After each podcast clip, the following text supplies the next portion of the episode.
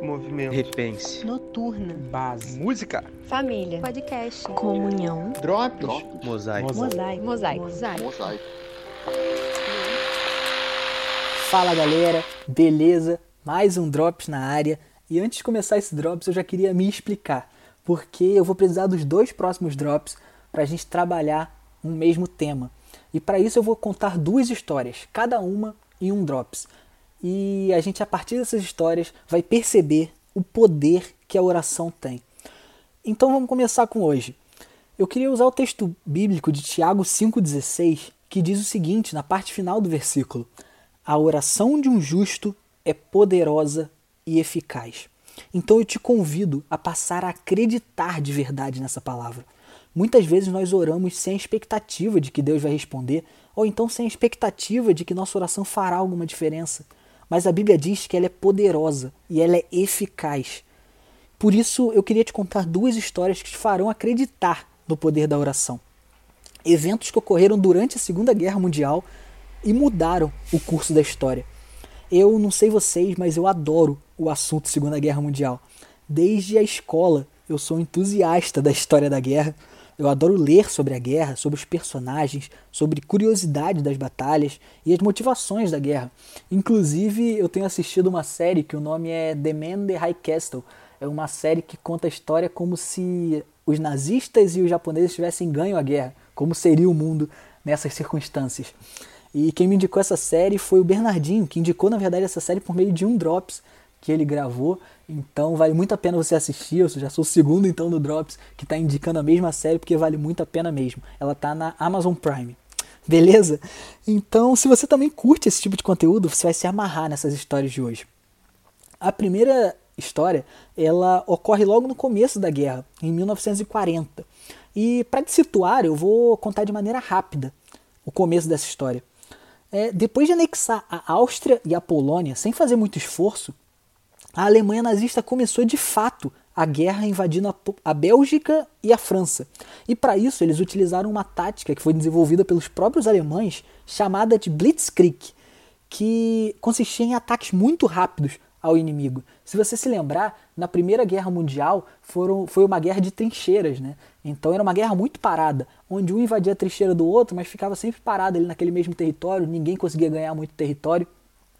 E para evitar isso, os alemães desenvolveram essa técnica chamada Blitzkrieg, que consistia em ataques muito, muito rápidos, ataques aéreos, ataques por terra, com tanques, de maneira muito rápida, para que o inimigo não pudesse se organizar e a guerra nunca parasse e eles conseguissem tomar muitos territórios, territórios com velocidade.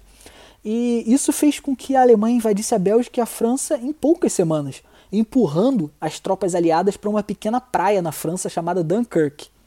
Ali, cerca de 300 e poucos mil soldados, sendo eles ingleses, franceses e belgas, foram encurralados naquele lugar. A única saída seria pelo mar, em direção à Inglaterra. Mas como você vai embarcar 300 mil soldados em poucas horas, já que os alemães vinham chegando com toda a força? O então primeiro-ministro da Inglaterra, um personagem muito famoso da Segunda Guerra Mundial, o senhor Winston Churchill, teve que anunciar ao mundo que cerca de 300 mil soldados estavam presos na França e podiam ser massacrados pelos nazistas a qualquer momento. E naquele exato momento, eles, ele estava estimando que haveria tempo para salvar cerca de 20 a 30 mil soldados. Ou seja, de 300 mil, ele achava que conseguiria salvar 30 mil antes que os alemães chegassem. Foi então que, naquele mesmo dia, dia 26 de março de 1940, o rei George VI, que é o pai da rainha Elizabeth, que hoje é rainha da Inglaterra, ele decidiu convocar o Dia Nacional da Oração, incentivando o país inteiro a orar por aquela situação. A partir daí as coisas mudaram. Milhares de britânicos se aglomeravam em igrejas e catedrais, clamando para que as tropas fossem salvas da matança. Então, em um movimento de empatia, vários civis pegaram seus próprios barcos e se juntaram aos militares para ajudar no resgate, que ainda assim seria muito difícil. Mas algo inédito aconteceu. Hitler, que sempre tomava frente nas estratégias de batalhas, resolveu ouvir um dos seus oficiais e ordenou que suas tropas parassem de avançar imediatamente.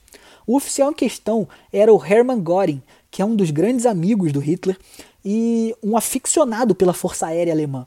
ele sugeriu que o ataque por terra fosse interrompido e somente houvessem ataques aéreos à praia, podendo assim acabar com as tropas aliadas sem perder nenhum soldado alemão.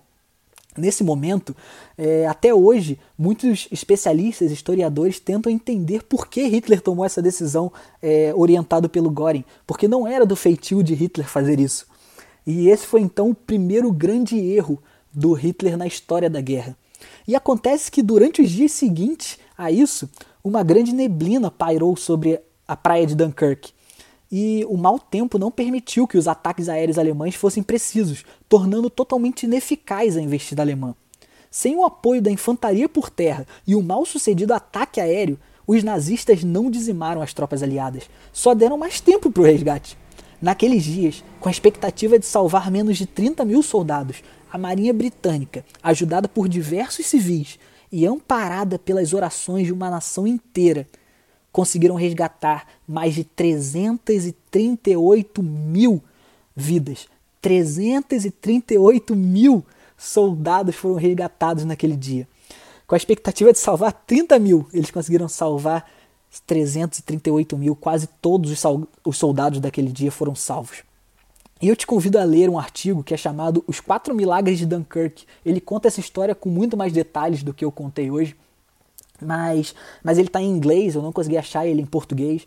Então, se você procurar lá no Google uh, The Four Miracles of Dunkirk, você vai achar esse artigo e é sensacional sobre como a oração foi importante nesse dia.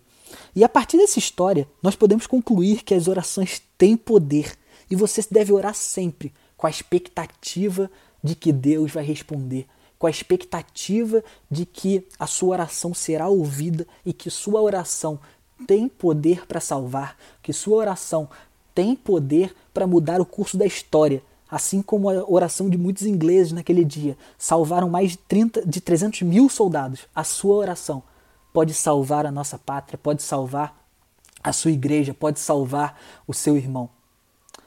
E na, no próximo Drops eu vou contar outra história que também aconteceu na, na Segunda Guerra Mundial.